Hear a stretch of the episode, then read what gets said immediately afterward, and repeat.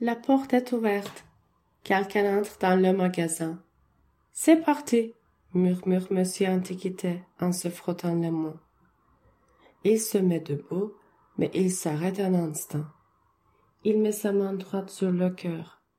Je suis sûr qu'il y sent une, une douleur. C'est habituel. Il se plaint toujours quand il est stressé, il fait de la tachycardie. Il prend immédiatement un médicament et recommence à marcher vers la porte. Bonjour, madame. Bienvenue chez Maison Brocante, dit-il avec sa voix trop jolie. Je connais très bien sa voix normale. Je peux faire la différence quand il est sincère et quand il est faux. Maintenant, je suis sûr à 100% qu'il est faux et qu'il tremble à cause du stress. Toute cette semaine, personne n'est venu chez Maison Brocante. Monsieur Antiquita a commencé à s'inquiéter. Il faut payer le loyer, les factures, le crédit de sa voiture. Je sais que son ex-femme va l'appeler dans quelques jours et lui réclamer les pensions alimentaires en retard. Il va lui raconter des salades, elle va crier sur lui au téléphone et patati et patata. J'aimerais seulement regarder si je ne vous dérange pas, monsieur, dit doucement une femme qui continue. Si j'aime quelque chose, je vous demanderai. Oui, bien sûr, madame, lui répondit en fronçant les sourcils. Je pense qu'il n'est pas heureux de la laisser tranquille. Il doit lui vendre au moins un objet. Je peux l'entendre, mais je ne peux pas la voir. Je regarde autour de moi. Tous mes amis prêtent attention à elle. Je crois qu'ils peuvent l'observer, sauf moi. Je me suis caché dans le coin du magasin le plus loin des yeux pendant des mois, mais pour la première fois, je regrette d'être installé si loin. Elle commence à marcher. J'entends des knock knock.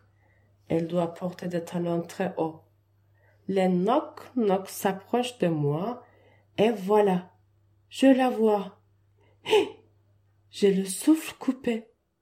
C'est une femme qui porte une chemise blanche, un short vert très court. Une femme blonde qui a de belles jambes et de belles fesses. Des fesses, hmm, je suis expert en fesses, moi. Avant qu'elle parte, je dois attirer son attention.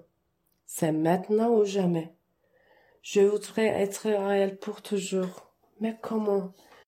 Je suis coincé entre un placard et le mur. En plus, je suis plié en deux. Non, non, je rigole pas. J'ai mal au dos à cause de cette posture depuis des mois. Ah, ah j'ai une idée, oui. Je vais tousser fort et sauter de toutes mes forces. Prêt? Prêt.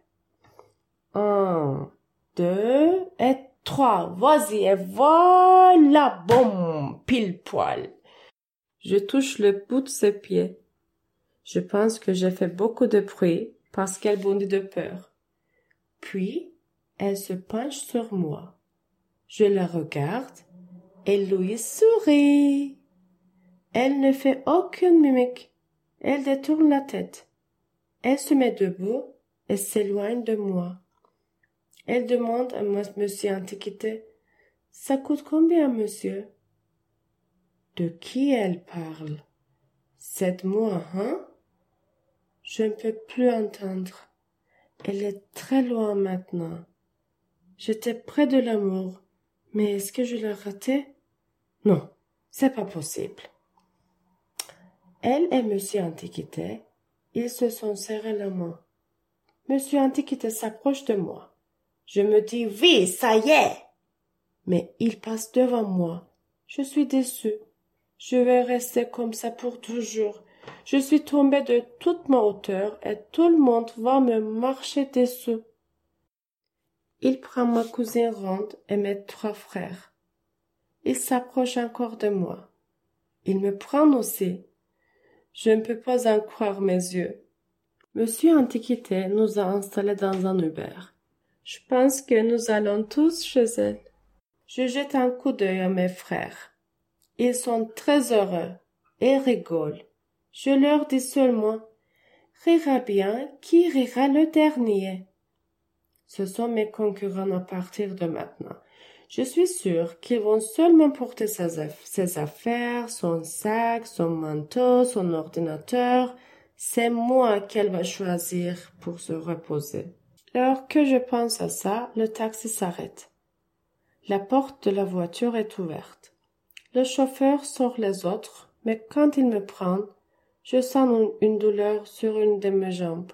Je crie Ah! Ma jambe droite arrière s'est cassée. Il me sort, mais ma jambe reste dans le coffre.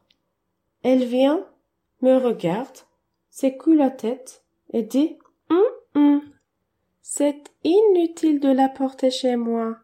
Qu'est-ce que je vais faire avec une chaise à trois pieds? Cette table ronde et ces trois chaises me suffisent.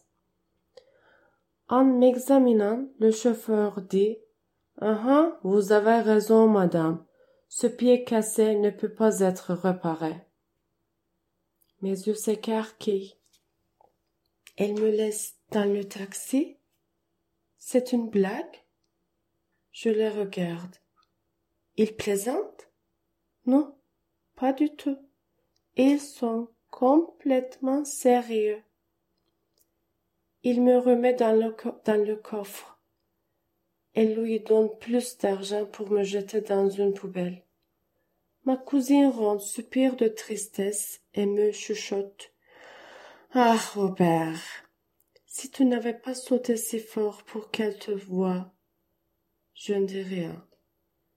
Alors que le chauffeur referme le coffre, j'entends mes frères dire Hey mec, on va bien s'amuser. Hey Robert, qui ira bien quoi? Le premier ou le dernier? Je suis maintenant dans le noir, sur la route d'une décharge. Mes yeux sont tout mouillés. La porte est fermée, ma jambe cassée et mon cœur brisé.